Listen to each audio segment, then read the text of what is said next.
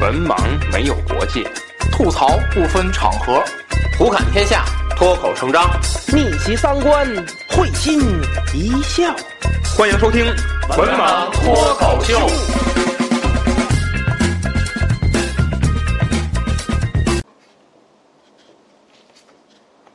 大家好，欢迎收听最新一期《文盲脱口秀》，我是魏师，我是阿飞，我是子平。咱们这期节目呢，继续上一期啊，上一期我们聊了一些个在暑期上映的进口电影，精彩的精对，聊一些进口电影。我们这期节目呢，上期也做过预告了，我们这期节目呢将聊几部啊，嗯，咱们在这个暑期档观看的国产电影哎啊，国产电影，呃，第一部也是最早上映的，嗯，叫《消失的她》。哎，嗯，这个电影谁看了？我看了。安老师说，安老师说说吧。呃，这个剧情呢，其实就很简单啊，很简单的一个剧情。呃，这个男主在这个国外，在泰国报案说，这个女主女主莫名其妙的失踪失踪了。嗯，那么当地警方呢，就是他需要当地警方确切的出具一个失踪的一个证明。那么为了实现自己的目的。那么最后呢，是这个女主的这个好友，哎，把她的这个伪善的面目揭穿，一句话就简单的能概括出来这个剧情。嗯，嗯，非常简单啊。那么这个具体到这个，这是为什么呢？是要实际上就是男主为了贪图女主的这个家产，他想把这个女主主的钱过到自己的身上。他们因为俩夫妻嘛，啊，还是财产哎，财产的一个问题啊。嗯，那么。很很很很简单的剧情，那么说一下整体的这个观感啊，我觉得观感还可以，嗯，比陈导演之前整的那个《唐探》系列要好啊，比陈导演弄弄的《唐探》系列要好得多。就是《唐探》啊，尤其不是他是监制，监制，那就是他作品。哎，对对对，比他整的《唐探》那要好。就这部起码我能坐那儿，我踏实能看住了。嗯，而不是而不是说像《唐探》，我看到一半儿我受不了了。嗯，这个能探能这个踏实的坐这儿看住看住，而且这几个主演，不得不说就是还是不错的。从男主又是那个朱一龙，朱一龙，嗯，朱一龙在这里面他饰演的这个男主啊，他其实是一个赌徒，他好赌。那么他在这个呃认识了这个女主女主之后，就是赌这个东西戒不掉。哦，还是去赌，等于又欠了一屁股债。然后女主就这次我不再帮你了，嗯，啊，就是咱俩就离婚吧，一刀两断。然后呢，他想这哪行啊？嗯，就把这个借着这个结婚纪念日的这个噱头给女主诓到这个泰国，然后实行了自己一系列的计划，哎，然后伪造出了女女主呢失踪，好把这个财产哎。归到自己的身上，嗯，整个给人的感觉呢，就是，呃，开篇看啊，这种寻寻找妻子的这种焦急，嗯，还有为了破尽真相的这种啊这种感急迫演演出来了，感觉还是可以的。起码这个男主的这个呃朱一龙主演的这个呃男主，基本上把这个男主的形象刻画出来了。呃，女主呢，这个出场比较少。啊，就几个片段，呃，那么再说一下这个其他的这个一众不能叫做配角吧，就是女主的朋友这一边，给人感觉演员的演技上还是非常可以的。哎，这个这个女主的好朋友是《金陵十十三钗》里的那个妮妮，哎妮，哎对，嗯，就是比较飒，那那不错啊，妮妮非非常确实非常飒，嗯，然后演员感觉还是可以的。那么具体到这个剧本儿，嗯，其实这个剧本的反转啊，不是说那么的 这个高明，或者说不是那么的这个啊悬疑，但是呢，整整体的质量，我觉得起码还是在及格线上，嗯。嗯，所以说呢，就是这个观影，我觉得最后让我比较触动的是什么呢？它最后有一个彩蛋。哦，它最后的这个彩蛋是什么呢？就是影片其影片讲到最后。是说这个男主给女主害死了，伪造出来的这个失踪的这个假象。嗯嗯。那么他彩蛋里是什么呢？他彩蛋里是男主坐在沙滩上睡完一觉，睁眼之后看见女主并没有死，他俩还在海滩上进行一个玩耍。嗯，然后很多当时就观影的这个影迷就说，怎么弄了这么个扯淡的一个彩蛋？嗯，后来听完是陈导演就说，其实呢，他加这个彩蛋的目的就是什么呢？其实这个整个影片是男主睡觉时做的一个梦，啊。然后他睁眼之后，其实回到了现实。嗯，其实给我的感觉就是，就是一念之间你的选择，就整个情节是不一样的。啊，情节是不一样的，我觉得这还还可以吧。好吧，呃，给我的感觉就是，呃，在及格线上，嗯。他在某些情节上借鉴了嗯。某些真实案例。嗯。嗯，那些案案子就就就就不说了啊。嗯嗯。呃，观影感受还可以，没有那么的不堪。嗯，呃，朱一龙的演技，我觉得，哎，比某些先生要强。啊，哦，比某些先生要强。嗯。魏老师，呃，这个电影啊，就是给我感觉就是看着还是比较爽的嗯。啊，就是整个呃电影看的过程当中也不怎么跳戏。哎，啊，感觉还可以。哎，呀，比比比，啊嗯。而且一上来就是就是给带入的那个紧张的那个气氛，嗯。哎也也也不错啊。他所谓的紧张气氛是什么呢？是男主签证要到期了，嗯。他需要在有限的时间里把这些事儿扒扯清楚。哦，嗯嗯，然后呢，就是说这个呃，最后说一挺有意思的事儿吧，就是我觉得整个这个电影还不错啊，就说一挺有意思的事儿，就是那个。就我看网上说，好多情侣看完这打起来了啊啊啊！嗯，嗯人性嘛，啊？就是人性嘛，什么是人性？就是为了钱就能，不是不是不是，嗯然后我就说就特可笑啊！嗯我就说就是这个剧里头的女主是上亿身家，嗯，你们打什么？嗯，就说那么多。这没什么，这这部电影没什么太那什么的。下一部，魏老师，下一部啊，嗯长安三万里》，哎，谁看了？我看，看了，子老师吧咱咱仨都看了。子老师吧。啊啊，《多少钱？长安三万里》这个是一个动画电影，哎动画电影，嗯，追光啊，他们做的，嗯之前做了好像什么《白蛇缘起》这个嗯嗯嗯啊系列是他们做的，就是动画做动画有一手啊，嗯而且是有基础的啊，去做这个动画，呃，也是没想到啊，他们就是习惯于啊做一些个这个呃动作场面，或者说做神话这种这种题材的一个团队啊，做竟然做出了一个呃历史历史题材的啊，而且是这个偏文艺的啊一个作品啊，呃，本身这个宣发做的也不错啊，嗯，而且这个在电影上映之前呢，这个呼声就一浪高过一浪嗯啊，引得我也非常想去看一看这个影片啊，嗯呃，这个影片那么看完之后确实是呃也有很有感触啊，嗯这种历史的厚重感，还有这个对这个，呃，这个就就尤其是什么呢？尤其是可能这个话啊就是说多了，就是说对文学比较感兴趣的人啊，你看完这影片，你会有很多想法，甚至有很多感动啊。嗯，先说说这个，呃，先说说这个影片啊，讲的是什么啊？大家听名字就知道，《长安三万里》啊，它讲的一定是唐朝的啊事情啊。虽然长安是很多朝的古都啊，但是它最著名的一段历史啊，它和洛阳同样都是作为唐朝的两都啊。那么长安呃更有名一些，呃，那么在这个故事里啊，是一个插叙，一个插叙是由这个唐朝诗人啊，边塞诗人啊高适啊，他呢去讲解讲讲解谁呢？讲解李白的一生啊。嗯我觉得这个编剧有水平，这个编剧是有水平的。这个这种东西不好写啊，对，就是你用一个人的口吻去讲另一个人的故事，你等于讲俩人的事儿，哎，嗯你还都把它讲完整了，哎，这个有水平啊。嗯。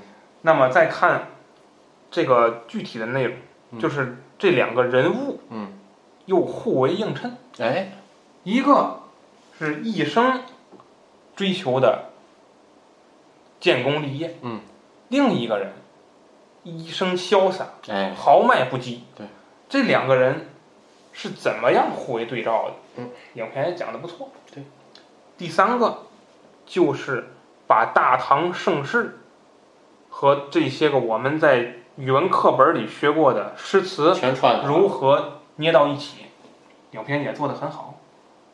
呃，整体看下来不不累，嗯，很长啊，这个影片，对，一两百七十分钟，两个半小时。啊，嗯。动画电影两个半小时啊，其实犯规了这都啊，嗯。但是做的不错啊，嗯，所以我整体感觉看下来之后，我给这个影片比较高的评价，嗯，大概比如说十分的影片啊，能给到七八分啊，这个高度啊，呃，那么缺点我刚才也说了，就是作为动画电影它太长了，嗯，呃，动画电影啊，虽然我们还是那句话，就是动画电影确实它不都给小孩儿看的，嗯，但是它必须要先能给小孩儿看。哎，在咱们这个国家，那么你这个时长太长了，一小时四十分钟嘛，足以。迪士尼的动画没有超过这个时长的，它太长了，这是一个最核心的问题啊。那么其次，确确实，呃，在中后半段儿有拖沓，有些拖沓了，尤其是啊，最后那个仗都打完了，还有那么一段儿，还有那么一段儿各种的这种感自己自个人感情的流露，对于长安的这种回想，嗯，有点儿长，有点儿多余啊。客观的说，呃，这是问题啊。呃，那么我的一个感觉就是，呃，我觉得咱们现在啊，在做动画电影的时候啊，应该以这个电影作为一个标杆。哎，对，就是说什么？就是说你做你这个，咱们总说文化自信，你怎么去传递？那么你在这个影片中，就能看到，他不说教，对他传递的是我们传统的这种文化，嗯，他又把传统的文化和什么在融合在一起，和你的这种完高度完成的剧本融合在一起，不是说，呃，像我以前看过一片子，叫什么电影？孔子，孔子那个片子是周润发演的啊啊，那个那个影片嗯，那个影片啊，其实也是大制作，而且那导演也是经常拍这个什么《雍正王朝》什么就，他拍的好像都是这个影片。但是那个剧本给我感觉就是差点，就是说，就给你感觉它高于了你的认知了，就是说，就好像是什么呢？就是那个那个导演就已经太熟了对这东西，所以他拿出来的一般人理解不了。皮儿厚了，哦太厚了。然后呢，这个影片就是没有那么厚，小孩儿也能看，对吧？而且你说是，你一定是这个怎么说？这个学富五车的人，这玩意儿才能看懂吗？不是的。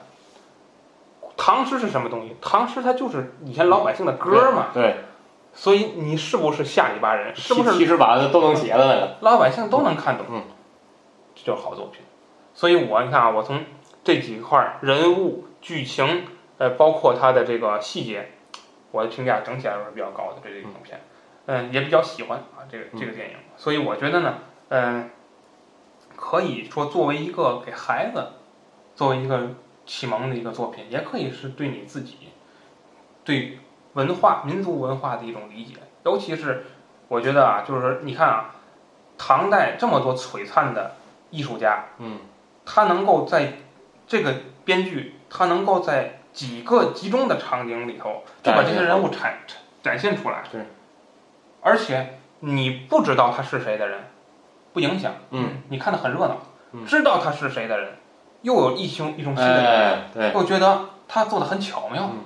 这就是本领啊！说这么多，嗯。呃，我说。好啊，这个呃，《长安三万》里首先看完这个，我就觉得他首先这个人物形象我就能接受，这让我想起了哪一部剧？就之前看那个武士的叫《雄狮少年》，嗯嗯嗯，就那个动画形象我还不太能接受，嗯，就他刻画就中国人的那个形象，但是这个里面这个形象我就感觉第一眼看上去之后就能适配很多，他参考了很多名画，历代名画，嗯，他做这些东西。哎，所以说这个哎，怎么没参考那语文书那杜 杜甫那那个这 主没没不是他，哦哦，我觉得是他就 A K 四七，哎，邓增之。好这来，首先，这个人物形象上就感觉能非常的能接受，而且在说这个剧本上，哎，咱要说人物形象，我再插一句，就是那个深海，你们看了？那没有没有，我感觉那太压抑了，那个，不是太压抑了，那个呀，我就一上来看了十分钟，有点恶心，我没看下去。嗯嗯，那什么风格？不不在电影院啊，不在电影院啊，什么风格？特别恶心。嗯，不好描述，你自己看吧。就有密集恐惧症的看不了那个。嗯，哦，首先这人物形象上，我就感觉，哎，这个还是可以的。然后再说这个故事上，这就我看完这整个这个故事，让我想起了就是什么呢？两个特别明显的一个对比，就高适就感觉有点像普普通人那种，嗯，他家道已经不行了啊，普通人为实现自己梦想，很多挫折。嗯嗯。然后李白就是一个天才，他有有有可能你努力了很多是人家一首一首诗，嗯。哗，行愿行了。嗯。哎，所以说就这种 什么嘴脸？这种反差其实非常大，尤其是我看到中间就是李白给高适写信，呃，说赶紧来长安，当时李白在那儿醉生梦死，啊，醉生梦死，从来不记得自己叫过人。啊，醉生梦死，然后高适人，高适当时那状态还还搁家务农呢，嗯。就那种反差给人感觉特别明显，让我想起来有点儿，他还和那个之前的那个哪吒的那个嗯嗯嗯，还不太一样，哪哎哪吒更多是看重这哪吒一个人嘛，这一个人的故事故事线，这个是两条，但是这两条线交织在一起，看子老师说的互为映照，我觉得这个处理特别好。还有一个就是他的这些人物的加进来，感觉真的好自然，而且这些配角还真的就是配角，嗯，像就是一笔带过，像那个岑参还有那个那些贺知章那些，就一笔带过去，引中八仙嘛哎就可以了嗯。就可以了，没必要还是牢牢抓住主线人物去进行故事的刻画，还有情节的展开，这个非常好。呃，还有一个就是它这些诗词的出现，大部分诗词的出现，我觉得还是非常自然的，没有说刻意的去给你往上加。大但是部分我记得大部有一个作品《我爱文学》，就比较刻意，什么作品？艺术作品，哦，高呃大部分雅艺术。大部分的这个诗词加还是非常好的。然后让我非常还印象特别深的是一个画面，嗯，就是《将进酒》那段儿，嗯嗯嗯，我感觉那段画面做的，加工的比较多那段。嗯。而且是感觉超过了在他这个片子里的传一些一直进行下来那个画面，在他的那个画面的层次上再往上翻了一下，嗯嗯。我就感觉那个画面一出来之后，我天，真那中国元素真是可以，嗯，比较给力。然后整个说到整个的观影感受，就是这部电影看完不累，比较能够比较轻松的看下来。然后就是说一个就是感觉跟自老师说的一个问题，还是有点长，它还是有点长。看到呃跟那个永王那会儿，我就嗯，感觉其实反永王谋反，其实我觉得差不太多了。它后面还，但后面还有一大段儿，嗯，后面还有一大段。嗯我觉得如果在永王谋反那儿再精简一点儿，我觉得会更好。但是我感觉像这部剧里的人物的刻画、故事情节的展开，包括画面上来说，确实是真下功夫去雕琢了。哎，这要比之前的一些高分的电影，比方说《雄狮少年》，比方说要哪吒来说，我觉得是更高一个档次。它的格局大。更高一个档次。嗯嗯，魏老师，哎，我觉得就是这个电影它处理的比较好的一点，就是它在内涵和好看之间达成了一种平衡。嗯。往往呢，咱们就是觉得你过多的加入一些观点的东西，嗯，它不好看。哎。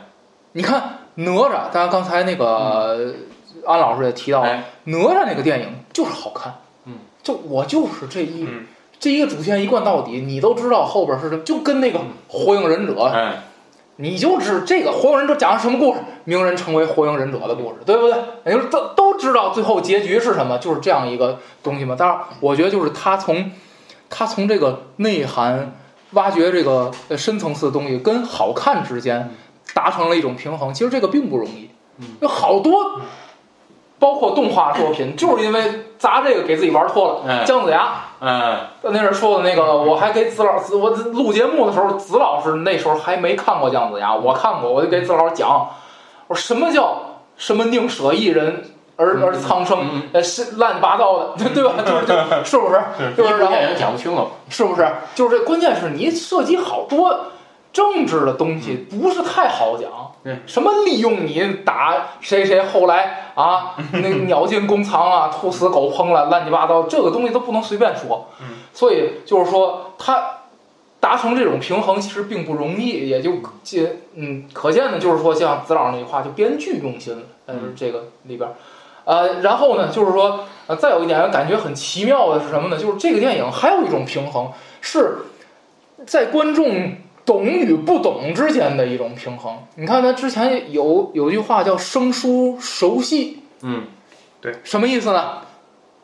听书听生的，听书听没听过的。对嗯听书你听听过的啊，啊，这捏呆呆发愣，底下观众啊跑堂上菜，那谁还听啊？对不对？所以听书你得听你没听过的。戏为什么叫熟悉呢？哎，演台上演员唱，台下观众唱，别回来您这儿好，他唱的什么玩意儿？这您都不知道他这戏唱的是什么，也不知道戏词儿是什么，听着也没劲。而这部电影呢，又在生和熟之间达成了一种平衡。哎，你看王维认识不认识啊？认识。李白认识不认识？哎，也认识。谁谁谁？哎，都有。可是你看这个事儿，哎，这事儿没见过。嗯他又在观众的懂和不懂、熟呃生和熟之间又达成了一种平衡。这样的话呢，就让观众看着呢，就是哎，我我我又知道点儿，哎，又又不是太清楚，哎哎，让观众看着为什么就是，也就是说，这个电动画时间虽然长，但是它又很好的，嗯、叫什么这个，把这个自己这个就藏拙呀，嗯就是把自己这个劣势又，嗯，从某一种方面又给它嗯抹去了一些啊，就是我就感觉这这两点感觉还还不错，嗯。啊，我想说两句，就是一个是还有 我看到一种评论啊，就是对于细节的评论，就是很多一些网友啊，不是很多，就是一些人 他们指摘，就是说啊，你这个这块儿啊不符合历史啊，他们俩不是这样，嗨，那个这块儿动画片儿，他还有说那什么诗词出现了这个时间不太对，动画片儿，我我觉得你你连动画片儿你都不能包容，你还你这个还有什么意义？还有什么意义是吧？这是 这是一个，咱不再做做过多的说了。还有一个就是他对这个李白的处理，我觉得啊，这个处理啊，可以说是近年看到的，就是《妖猫传》之外啊，《妖猫传》处理李白，我觉得还是可以的。但是处之外处理李白那么多戏里头啊，还是处理的比较好的一个作品。就是因为这个人呢，你比如说你如果是你认为你做《长安三万里》，你想就是完整的讲李白的一生的话，你不会超过北京人艺拍的李白那个话剧的。嗯嗯。嗯濮存昕先生演的，从三十岁演到六十多岁，嗯。人家那个水平，嗯。演那么多年，对他对李白这种理解嗯，他这个戏它的完整性、戏剧性、戏剧冲突，你超不过的。但是你要拍，你怎么去拍？李白他是什么人物？李白呀、他不是官员嗯，中国的历史是王侯将相的历史，他不是这种老百姓的历史。所以你想搜搜到他的这个人生的生平，串成一部完整的人生的故事，很难。大部分是艺术加工。嗯那你与其这样，还不如就用这种方法，嗯就是碎片化的处理，就把他人生的几个历史上曾经描述过的重点的事情，你就放大它去说。然后它的结尾啊，非常像，就是李白的那个最后就是那个那个那个两岸猿声啼不住，啊轻舟已过万重山嘛，嗯在那个那个海海上海上就是那个就他就乘船了，然后就结束，就他的最后一幕就在这儿了。嗯，后面就都高适的故事。嗯，他跟濮存昕演的李白这部话剧的结尾高度相似。嗯，濮存昕演的李白一生到最后啊，从他这个在长安，在这个那么盛大的一个一个事情当中啊，博得天下威名，到最后一生啊醉生梦死。嗯，最后什么结尾？最后舞台上是一轮圆月，他吟着诗醉酒，嗯，最后走到了这个月亮里，嗯嗯消失了。这个结尾是一样的，嗯，这是高水平的，所以这也是我觉得对于李白来说，我们作为这个作为一个文学爱好者，你去思考他的时候，你给你的印象是什么？给你的印象就是这样，袁行霈先生，就是中国的一个学者嗯，他在中国文学史那那个唐诗那一卷，李白那一章，李白专门有一章是李白，他最后一句话写的非常好，李白就是盛唐。嗯看看那么这个书，这个电影，他最后说什么？说诗在长安就在，这两个异曲同工的意思是差不多的。所以我觉得从这一点上来说，我觉得有人抠这个剧本这个问题那问题，可能细节确实可能是有问题，这不可能完美。嗯，但是我觉得他已经做到了，在尽可能的情况下做到了一个平衡。嗯，说这么多吧。好，安老师还有什么？嗯，没有，没有什么补充了啊。嗯，我们来说这个下一部电影啊，由这个子老师带来这个东那个，你自己说吧。东北警察故事啊，不是那个山东野人啊，不是 这劲儿太大了。东北警察跟跟成龙有关系吗？没关系。啊，也没关系。东北警察故事第二部因为第一部没看过，啊不知道。哦第二部谢苗啊，谢苗演的。哦哦，我之前介绍过谢苗一部电影叫《目中无人》，应该嗯这个片子跟《目中无人》呢还是这个一个类型的哦行侠仗义的事哦，只不过呢那个是在人在法外，因为剑客他人在法外，古代的事儿。警察故事那现代的事儿，那肯定人在法内。那么他是一个警察，他怎么和当地的黑恶势力斗争，怎么扫黑除恶，讲的是这个事儿。哦，那么呢，还有拳拳到肉这个戏。哦哎呀，而且这个戏啊，非常好的几个场景就是在狭小的空间之内进行肉搏战，而且这个谢苗儿，咱大家也知道，他小的时候演戏，演武打戏，跟这个李连杰一块儿演的。那么呢，他这个一直啊，近些年一直发展的其实不太好，但是近年发力啊，今啊年发力拍了接连拍了这几部，可以说是有一定影响，但是都是在网络途径上映的，他还没上大院线呢。但是呢，口碑都非常好。嗯，它这个片子呢，我推荐大家，尤其是动作片的爱好者可以看一看。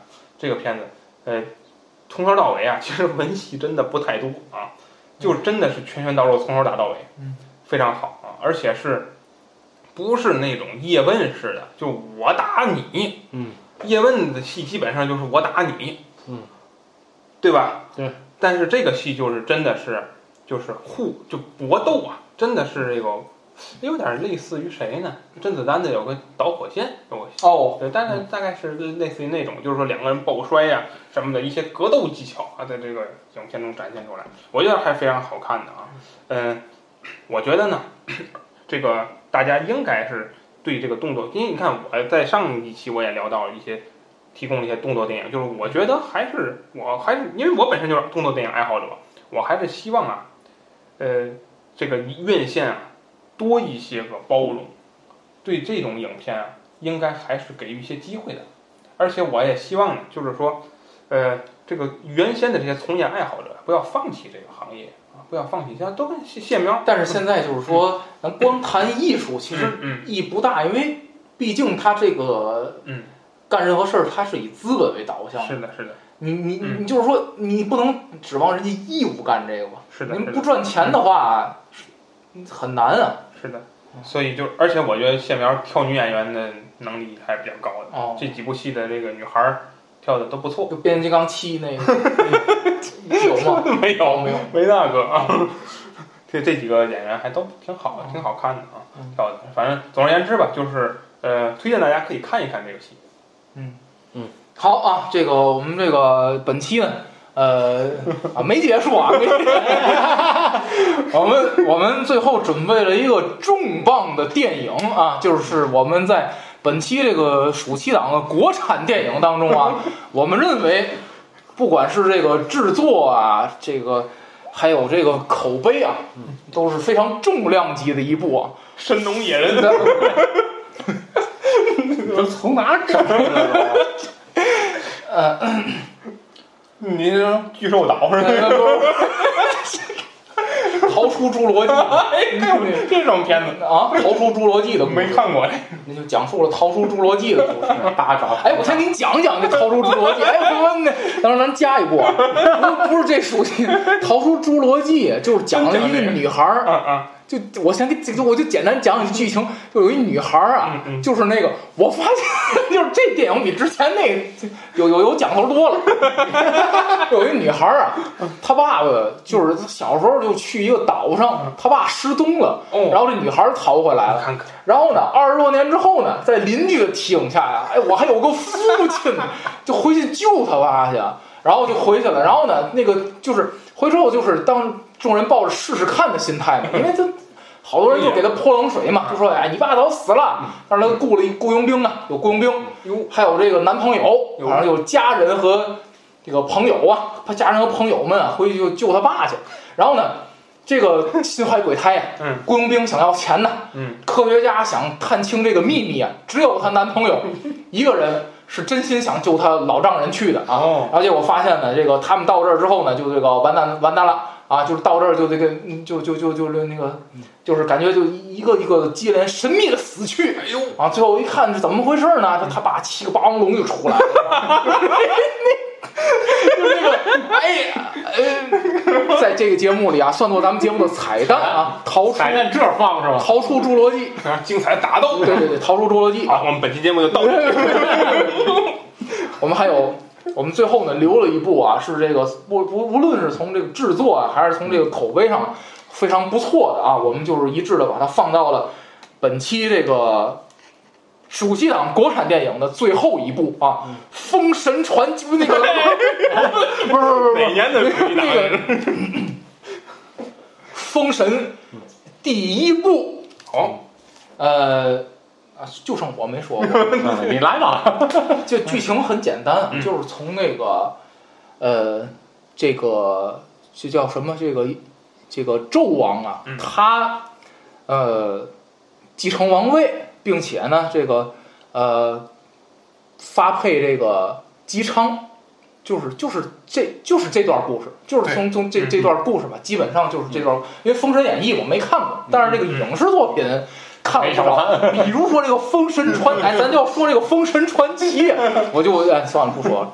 这个呃，就是这段故事啊，讲的就是这段故事。呃，那么这个我先谈谈我对这个电影的这个看法吧。我觉得呢，这个电影它，嗯、以目前来看啊。无论是从口碑啊，还是从整体的这个质量上来讲，这个电影都是成功的啊。嗯啊，它的成功呢，我觉得呢，一方面是来源于呃演员，一方面是来源于他的本身的剧本啊。嗯。呃，咱先说剧本，剧本呢，它就是说比较以之前的某些电影啊，这个比如说《封神传奇》啊，它这个剧本的优势在于它有主线。嗯它有主角，而不像是《封神传奇》那样的电影，它是一个群像式的电影，而群像式的内容已经被就是多次的证明过了，就是即使像漫威那样的大制作，它也只能拍好一个故事，而拍不好人物。对，呃，你拍不好人物的情况下，你就只能靠着故事去拖人物走。复联三、复联四，你你不能说它是一部好电影，实际上它只能说是在你那，只只能说是在你规定的动作之内完成了任务，但也不能说是一部好电影。如果你想拍好群像式的，什么是成功的呢？权力的游戏，嗯你要用一个电视剧的时长，这个人拍五分钟，这个人拍十分钟，那也是直到《权力游戏》当时第一季都已经上完了，才有人开始推这个。嗯，第一集你要说《权力游戏》第一部第一集拍完了之后，没有人看，什么玩意儿？有人看那哦，那那那 那你要看那个，你上哪儿不能看？我都剪出来了。啊，你根本就不知道他讲的是什么。这哪儿一会儿又龙龙族，这又出来一个，这里一堆骑马的，然后这边儿攻这儿死一个，对不对？是不是？你很难在两个小时内完成这个人。所以我觉得呢，《封神第一部》这个电影它的优势在于，我有主角，我有主线，主角呢，哎，我找的是那个姬昌的小儿子姬发。嗯，以他的对视角叙述这个。啊，第二个就是咱再说人物，人物这个方面呢，就是说演员找的很好，不再不再像咱们那种大制作。当然，咱说演员都用大牌儿，也有成功的大制作，比如说《我和我的三部曲》，嗯尤其是《我和我的家乡》，嗯是一个非常好的一个，嗯，叫什么？就是说这个多单元、嗯多单元的一个几几个单元啊组成的一个电影，也有成功的。但是就是说你你就是说这个例子就仅仅仅限于某个个别的例子。当然，这种电影呢，你在挑选演员的时候，它不再以大牌演员为主角，反而呢是你看这里边的这个主角是年轻演员。对。啊，然后这个里边的大腕儿像这个。这个这个黄渤啊，陈陈坤啊、啊，费费翔还好一点儿，就是我就说黄渤、陈，尤其像陈坤，嗯，那那那坐坐着坐会儿就演完了，这电影是吧？就是那不能怼。袁袁袁袁泉嗯。啊，就是说像这种像这种演员，像包括刚才我们聊天的时候，子老师说那个杨立新，嗯，然后还有那个还有丁丁局，嗯就那个反反他那个演那个演那谁那个《琅琊榜》里那皇上那个啊，梁王，他最初演那个白宝山啊，对对对对对白宝山 嘛，啊，白宝二幺特大凶杀案，啊，啊，白宝山，我没看过那个，丁勇没我没看过，对，没看过那个。他花了好多戏才把这个牛掌关。这个就是说，就是他儿子说就是说很多知名，咱就说知名的演员，包括啊，包括李雪健，包括李雪健老师嗯，就这些个知名的啊，咱说国家一级演员，嗯，大牌儿，在这里边以配角形式对出现，包括夏雨老师啊，哎呦还有啊，申公豹是吧？就是他以配角的形式出现，这里边主要你看就是像这个，嗯，核心的这这几个还都是要推年轻演员，包括咱这里边说的那个哪吒和那个嗯二郎神，嗯，这没找什么哎，我弄个王一博来演，这也不是怎么还点名儿？怎么能点名儿呢？这个这 很好嘛，说明人很好，说明人很好真信了你了。所以我觉得呢，就是说，你，你这个呃，整个从形式上来讲，它呃差不多就这。你看，我想起哪部，咱上一部也说那个，就是这个说上一期咱聊那个进口嗯，电影的时候，也说《哈利波特》。哈利波特，你看有点像《哈利波特》的结构，就是嗯。我纯主角，这帮孩子嗯。我海选，但是我那些个教授们嗯，全是英国最知名的那批，尤其是戏剧演员，是不是？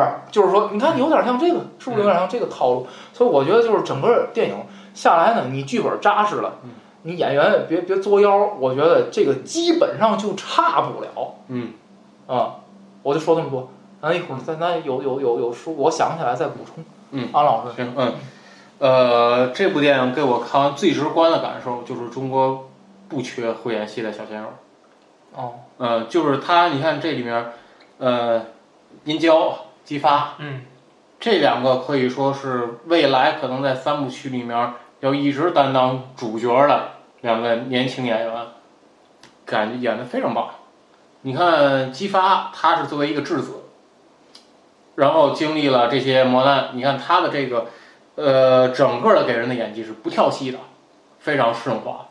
然后包括像殷郊，他想刺杀这个，他想杀掉这个九尾狐王，想把他的父亲从这个所谓的魅诱惑中拯救出来，他的这个感情也是非常充沛啊，明显就是比某些小鲜肉这 这这这要要演的要好很多有多，表情，演的就你有点表情嘛，至少对不对？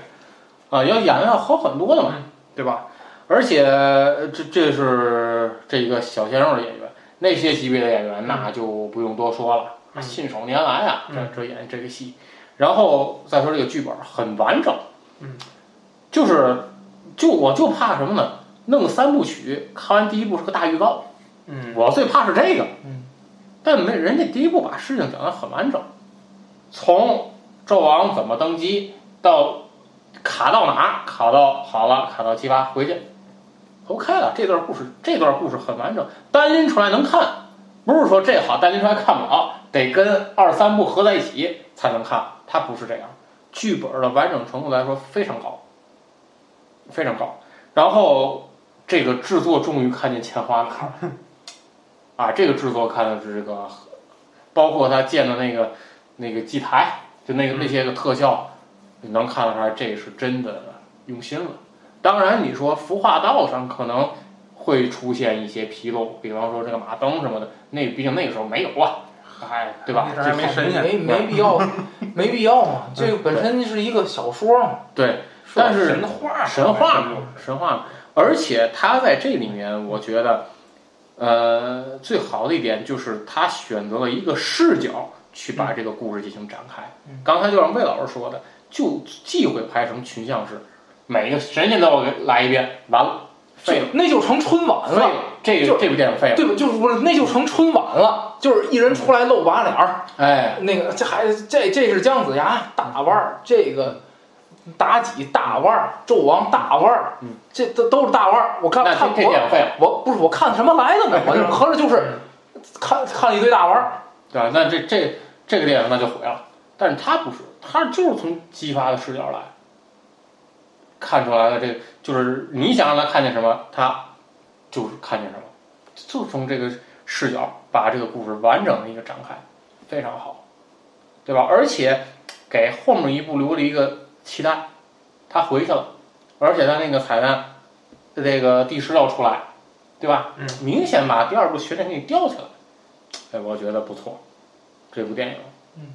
嗯，子老师，嗯，我我我想说的就是，我还是那句话，就是中国呀，需要大片儿，需要大片儿。就是我印象里啊，我进院线看的上一部的所谓大片儿，还是那个《狄仁杰四大天王》。哦我，印象里，就是说我说的大片儿是特效大片儿，嗯不是说这个，呃，这个一个是举国体制，这个咱不谈。嗯另一个就是那种赚了很多钱，那不叫大片儿，啊嗯不叫大片儿。呃，比如说我们刚才聊的那个叫《消失的她》呀，嗯，还有这个一些开心麻花的作品。啊这那个 你不是在电影院看的吗？《流浪流浪地球二》是那我一会儿再说。哦那那是另一种大片儿。我要说，然后嗯，我说的这不是特效那不是古装大片儿。哦那就是是那是科幻类，嗯，然后我想说的是，像这种《消失的她》也好，《开心麻花》也好，有好作品，但只能证明什么？证明中国电影的产业化。嗯，但是没法推动中国电影的工业化。你想推动工业化，你就需要特效这个支撑点。它不是说随便用特效、滥用特效，不是这样的，一定是要看出来质感，一定要看出来你这个水平到了才行。比如说像那个《上海堡垒哦》，，那个就那个就是有差距呃，哦哦哦，那个就有你们。还看了什么那那什么魏老师魏老师那天那次讲的那个 那个在 VIP 听的，VIP 享受 VIP 级待遇，嗯，然后我们接着说，就说这个，我觉得这个戏啊，首先它创作性、创造性的改编了《封神》的故事。嗯，呃，很多啊，网上的评论呢，我看是反向的，就是说认为这个戏改编的哪儿哪儿有出嗯入，或者说哪儿哪儿哪儿跟原著啊怎么怎么去比。我一定要说这个话，就是原著，嗯，就是二流水平。大家看那个《教父》嘛，嗯咱们之前还聊过，教父》这个电影好不好？水平高，但它的原著是二流水平，通俗小说嘛，它一定是你你好电影，往往它的原著不见得多好，嗯，它你一定要是要改重新创作、二次创作的。它要真好，四大名著就该有他了，哎，对，对吧？对，他也是神话，嗯，那不比西游得早啊，你为什么不如人《西游记》啊？嗯。你这个故事散啊。嗯，这儿一比那儿一比，乱七八糟，最后写到最后，所有人都没有性格，都嗯。都差不多，都一样。都神。仙，你是有还是质量的问题，对不对？所以需要改编。为什么《封神》这个作品总改编总出不来好作品？电视剧一大堆，电影一大堆，呃，很多很多人都演过这个片子，嗯好像最后我们留在我们脑海中的值得称道的没有几部。为什么？就因为改编的水平还是不到位。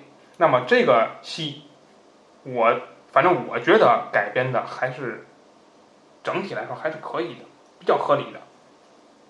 嗯，尤其是哪个呢？哪块儿呢？是让我这眼前一亮的，就是这个质子的这个设定，嗯这是原著绝对没有的东西，但是它在中国历史上是有的。嗯是存在的，那么这个它进行了一个结合，因为这东西是上古才有的，嗯这个东西那个先秦时期它确实是有一些这个嗯案例的。那么它把它放到了封神的这个汤汤制，嗯哎，放到了这个商朝身上，哎，每一个这个诸侯王都要派遣一个孩子，嗯，来到这儿，嗯，来到这儿，年纪不大就来到这儿，然后受他的蛊惑，嗯，然后认他为义父，对啊，然后去替他做事情，一举两得。嗯我第一个我制呃我制约你，嗯，第二个我这还有有用之才，哎，你看他一举两得，然后他那几个没有废话，你既你，然后他就这个是什么？这叫设定，对不对？嗯。让设定怎么才能够融入到剧本里，起到推动剧情的作用？他有没有？他有。嗯第一场戏就是嗯，对不对？第一场戏把这个质子拿出来，叫苏全孝。对，他是苏全忠、苏全孝啊，这是两个孩子啊。苏全孝拿到这儿，然后逼迫苏护投降，嗯，对吧？然后苏护啊，这是有一场战争，这个不说了。那么在阵前进行动员的时候，呃，费翔演的这个纣王，嗯，还当时还不叫纣王，当时这这纣王是谥号，他当时叫他给起个名叫殷寿啊，殷寿这无所谓了。嗯，然后这个他跟其他的质子，嗯，每个人的表现是什么？他怎么说的话，嗯，这个质子的反应，还有这个不同的人的状态，一场戏，把我要铺垫的世界观、我的设定、我的主要人物的反应都体现出来了。这个编剧有水平啊！那编剧是谁呢？卢伟先生。嗯，卢伟先生是谁呀、这个叫什么？《霸王别姬》嗯编剧，那是在中国非常有名的人物啊，人家去做这个东西。所以你说你，我就说有些人，你这个去指摘，你指摘的时候，你查查资料，你看看那都是谁，你就是说，那你你好，你编一个，我看看，对我看你能有有什么创造，就既有创造性，又能在一场戏上把我的设定讲讲讲出来。的不，大家注意啊，这个设定它可不是说电影哗出来一堆字幕哦哦质子是什么？质子不是的，是通过人物冲突，通过对话，把这个人物性格，把这个设定讲出来的，把它传递出来，把人物之间的关系讲出来的。所以这个还是有水平的啊，各位。然后 简单说质子这个，然后呢，我觉得我不太喜欢，就是里边还涉及到一些政治的东西。哦，包括李雪健在那牢里边说了一些话啊，我觉得这个电影有，据说有一段没过审是吧？有原因的，嗯有原因的啊。那有些话，反正我我最不喜欢的就是电视影电视剧里搞这种政治类的这种东西，我不喜欢啊。你就没有这个大环境，你说它就没有用。嗯 这这这是一个，然后，但是他的整个这个戏的大部分人物是立得住的，人物的性格立得住，人物的设定也符合他的逻辑嗯，这是很好的。然后还有孵化刀，刚才安老师也说了啊，这个孵化刀有些人指摘啊，说这个商朝没这个，对对，商朝不是那样的，商朝是哪样的？这有问你。你在商朝，你要 商朝待过，本身它就是个神话故事改编的，你怎么不说孙悟空穿那身唐朝有没有呢？对不对？这这不是很现实的一个事儿吗？咱咱们不要谈这些，跟我刚才说《长安三万里》那一样，那个动画片儿你跟他纠结什么？还有一个事情，大家看京剧没有？看过京剧没有？京剧咱不说那个沙家浜那类的啊，咱就说传统京剧，都穿明代的衣服。哦，这是统一规定，都穿明代人的这个行业规则，都穿明代的衣服，哎怎，么也没人说还真是，这个不合理呢，还真是的，对吧？所以不谈这些啊，不谈这些。那但是你去看他的孵化道用心没用心？就是我看有一场，就是他们经常这个第一部文戏也比较多的，就是他在那个大殿之上，嗯，每个人的那个身披甲胄，嗯，你仔细看什么呢？你看他的这个这衣服啊，还有他的背景那个什么雕梁画栋什么的，你去看啊，你你看完之后你会发现啊，这个质感，它跟那一般的大片儿，还有那种所谓的投资多少亿那种还不一样。这片子你能感觉到什么呢？你看啊，他的这个演员的这个盔甲，金色的吧，嗯然后上面镶玉，对不对？嗯你远处看，首先很漂亮，感官就非常好。嗯，它符合这种什么帝王之气的对这种感觉。其次，它的白色的商人上白，嗯这是有规规矩的啊。商人上白，那商人是谁的祖先？商人是朝鲜人的祖先，嗯所以朝鲜人都是白色的，以白色为尊贵。商人上白，这是有的。然后还有就是你能感觉出很中。嗯，这个有时候咱看那个电影啊、电视剧啊，那东西拿起来好嘛，哦没使劲儿的，哦哦哦，河里飘着那武器，什么玩意儿？大龙的爸爸是吗？赵伟洲导演什么玩意儿？然后你看那个，就是你能看到这个戏里头，感觉确实有分量的东西。嗯，这个就是说，嗯，尤其是舞剑那会儿，啊你就能看到，就是说这个他的服化道用心了啊。然后还有就是这个演员，这个包括特效我咱不提了，特效就我感觉就是这个特效啊，它在及格偏上。嗯，但是你说多好，我说实话啊，中国神话的这种特效啊，我们看惯了西方的，就是尤其科技感比较强的特效，我们回去看这个，有时候确实是，呃，这个审美习惯啊不容易调整过来。但是你说合格吗？绝对是合格以上的、嗯啊，个别有几场戏啊嗯稍微突兀一点，稍微突兀一点，但是绝大多数我觉得倒还好。我反而有点担心第二部啊，第二部那神仙一打起来架，那个那个乱七八糟全往上天上飞，这这就不好说了。嗯反正至少这一部还还是还是在线的。嗯，在演员这个，我跟刚才两位老师有不同意见，就是说对于年轻演员，我觉得这个这个戏的年轻演员啊，你得看跟谁比。嗯，你要是说啊，确实跟这些个天天在娱乐节目上出现的这个一些年轻脸孔来比啊，确实年轻演员下功夫了。年轻演员下功夫怎么体现？当然，这个舞剑那场就是说嗯上身赤裸那场，你能看出来啊，这是确实下功夫了。但这个，呃，我觉得还是只是在于形体上，他他下了多少功夫，而真正演员，你的本质还是要演戏。你怎么动用你的五官？你怎么去了理解你的角色，进入你的角色，成为你的角色，这才是你作为演员的一个这个本领。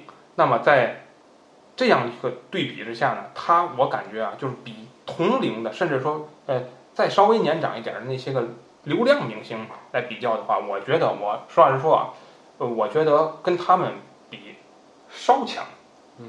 嗯，但也只是在这个戏里头，因为他们我看这个幕后，他们是花了半年也不多少时间去训练这些演员，骑马射箭什么的，包括读剧本、了解当时历史、看原著。我觉得这块儿就是他们演这个戏，比如说你说那个姬发这个演员嗯嗯还也好，还有这个演金娇的，你让那流量明星来演金娇，可能比不过他。我只能说到这个程度。嗯，但是他如果接新戏了，出名了，接新戏了，嗯他能不能诠释好？哦，我不敢说，我是这样啊，不敢说。那么，这是说跟同辈儿人去比，跟同类人去比。那么，如果是他跟这个这个电影里头别的演员比，还是有差距。嗯，我这两天看谁看王海林，他就他就聊《封神》这个戏，嗯他就说，比如说他说这个姬发这个演员嗯，他说姬发这个演员好不好？他说还可以，确实是你这个今就是看青年演员表演里边，他还算就是还可以的，在这这个戏里头演的不错，但是你还得看看这比。他说：“你看他跟李雪健对戏，啊，他跟费翔对戏，你看着看着就看不到他了。”哦，你感觉不到这个人了，嗯那你还是是不是这个水平还是有差距？你你包括和那个那个谁，那个和和他哥杨杨立新的儿子，杨立新的儿子杨乐那对戏，对杨乐，杨乐那肯定是有名人指导，那个戏对吧？嗯一身贵胄之气，嗯那你同样两个人都是贵胄之气嗯，但他明显被压一头。对人家那。哎呀，这个这没法比，这没法比。贾志国还是 又有本事。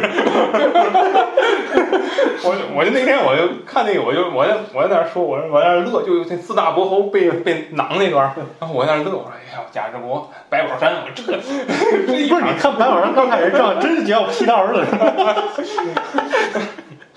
那是吧？这样这这是这个演员啊，所以呃，整体但是还是那句话，下功夫了，整体是下功夫了。老演员呃，在这个戏里头呢，呃，也演表诠释的很好，诠释的很好。像那个李雪健老师那个，嗯，那那那就那么几场戏，哎，哪场戏都是这个高水平的表演，是吧？这个进入角色啊，呃，对演员说那么多啊，你问我最喜欢谁？我最喜欢妲己啊。我也最喜欢他。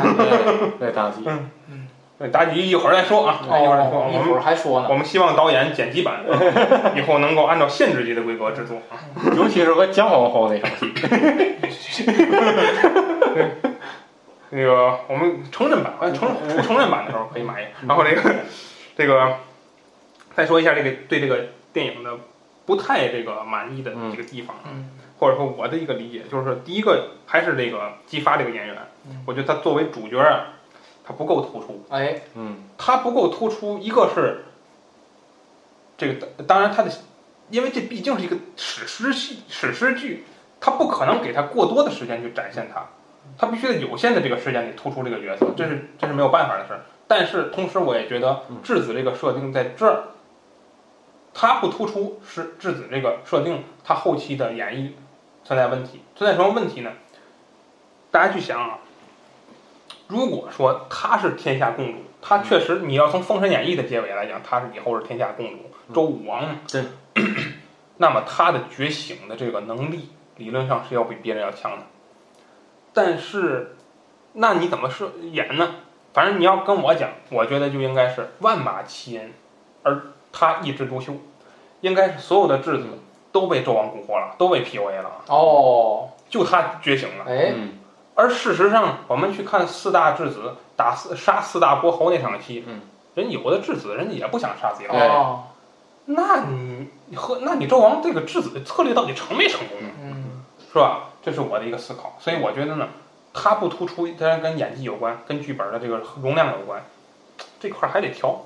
你不调的话，突出不了它，你必须用戏来突出它，也是一个办法，是吧？这是一个，呃，这是一个。第二个就是刚才魏老师说的那个话，但是我这里面就有思考，就是说你说群像式的啊不好不好不好处理了这种，但是它也过于简单了。嗯，那个哪吒跟二郎神这俩连人呢，不他关键他他确实是主要人。嗯你可能说在这个戏里他不是主角，但在我们印象里头，以往的封神故事里他们都是主角。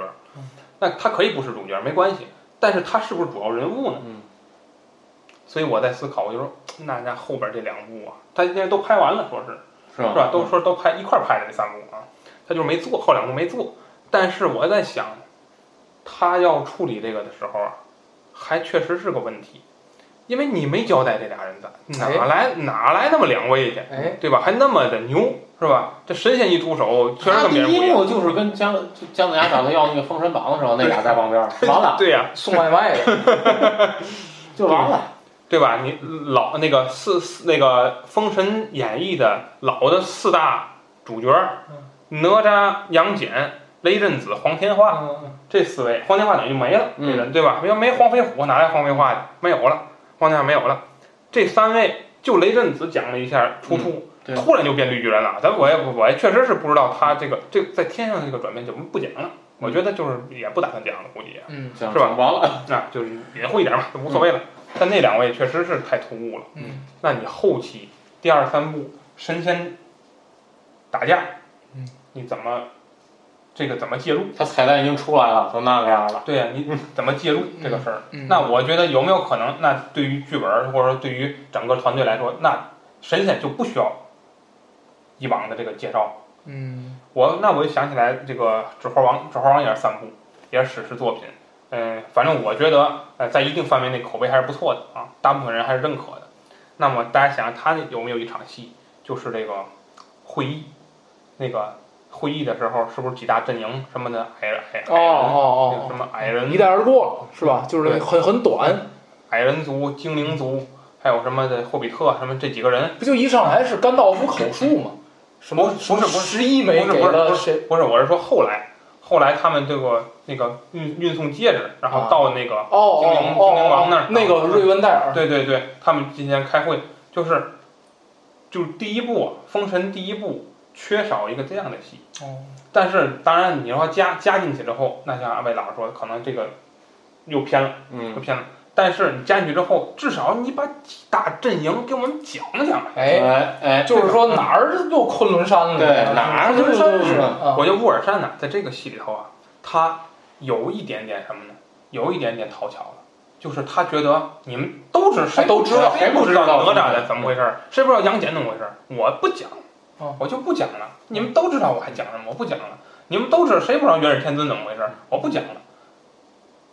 但是你不讲的话，你从剧作上来讲，它缺少一个前缀的故事，或者前，所以所以我觉得还需要一个，不是说这个十二金仙在那儿、嗯那里边儿的那个什么天谴里边那就完了。那不是那场戏，我说的是要有一个大各方在这里头有一场戏，然后交代一下各方势力，这是最好的，我觉得。就是说至少因为你你下一步或或或者你后两步，你必然要介入到非人间的这样的世界了，那么你第一步一点都不说，你真放第二步再从头来呀、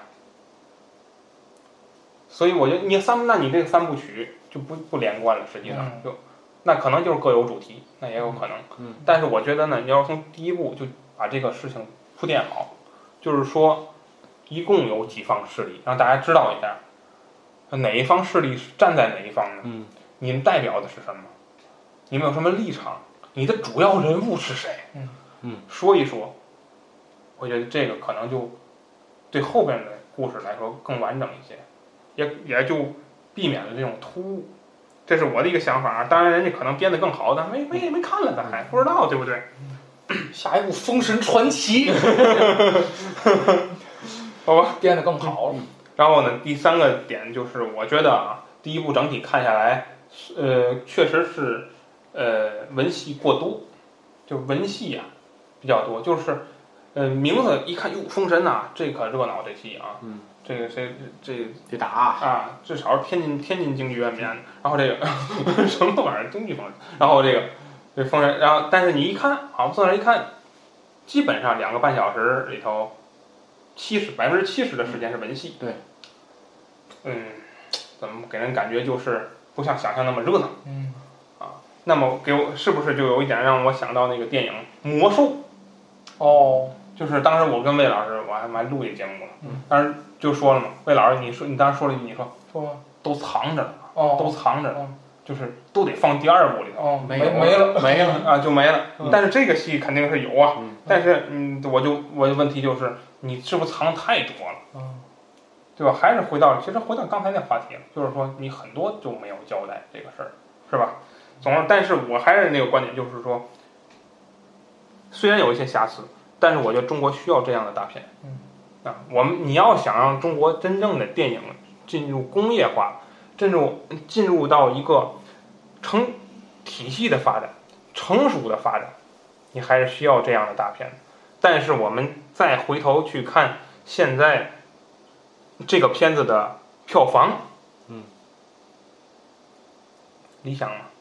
对吧？我觉得 你们你们口口声声说支持中国电影的人，嗯你们票房都给谁了？嗯对吧？还是给那些个小成本影片了，或者说那些个所谓的口碑制作了。嗯您您不支持大片儿，嗯反正我我觉得是这样。嗯那你到时候这这个怎么说？中国还是那那句话，就是最后一地鸡毛，哎什么都没有。嗯最后闹得闹得挺热闹，最后这个每年票房冠军仍然是那几个垃圾片儿。哎嗯，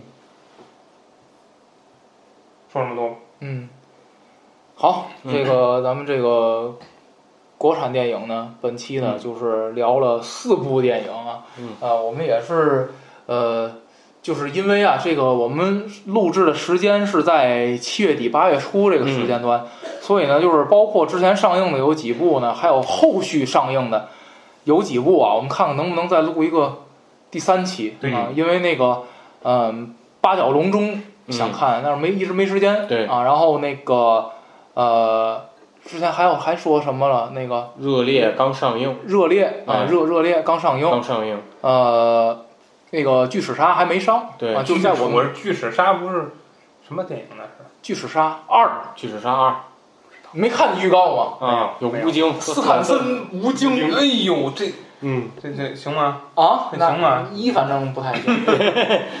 嗯，呃，然后就是反正还有几部吧。要是觉得那个，其实《超能一家人》我还也想挺想看的，哎呦，只不过我不想花钱看了。看怎么烂是吧？我只不过我不想花钱看了，因为呃，我觉得就是这个开心麻花确实是他那个他这个近近些年的这个电影质量不高。不是质量，不高那已经不能用不高来形容了。其实那个《流浪月球》还行，啊，就是基本上就是麻花，就是基本上是举整个公司之力了。那那那已经是，他那个我，因为我觉得也比最开始出来的《夏洛特》什么的，就是你基本上就是因为那个那个近些年已经基本上很少有，就是说，呃，沈腾、马丽担任男全合体女主的啊这个这个这个电影了，所以就是说，嗯，他还是麻花可能还是就是膨胀了啊，膨胀完之后 饼摊太大了，嗯啊，这个饼饼摊子一大呢，就难免有的地儿落落糊了，我觉得是这样啊，这个，所以要是咱后还再再看，如果要是这这些部咱最后都能看了呢，嗯。我们可能九九九十月份再补个嗯。暑期档三嗯啊，就是嗯十月份可能就有国国庆，不知道也不知道今年国庆档有什么都不，你看现在都猫着，嗯，你看现在现在就好说了，都猫着，都不定，嗯都不定，不像原来那么高调了。你看之前多少年啊，已经连续多少年啊，就是那个高调的电影，最后放到贺岁和国庆都不赚钱，最后嗯嗯就是那个。死死的很，对，就是你老早以前我就定档了，我嗯就就这阵儿上啊，就是那个时候倒倒都不怎么样，我觉得可能现在都不敢山东野人，都不敢都不敢说了，现在啊。好，那我们本期节目呢，这个就说这么多啊，嗯希望大家继续支持和呃关注我们节目嗯啊。本期节目就到这，大家再见。再见。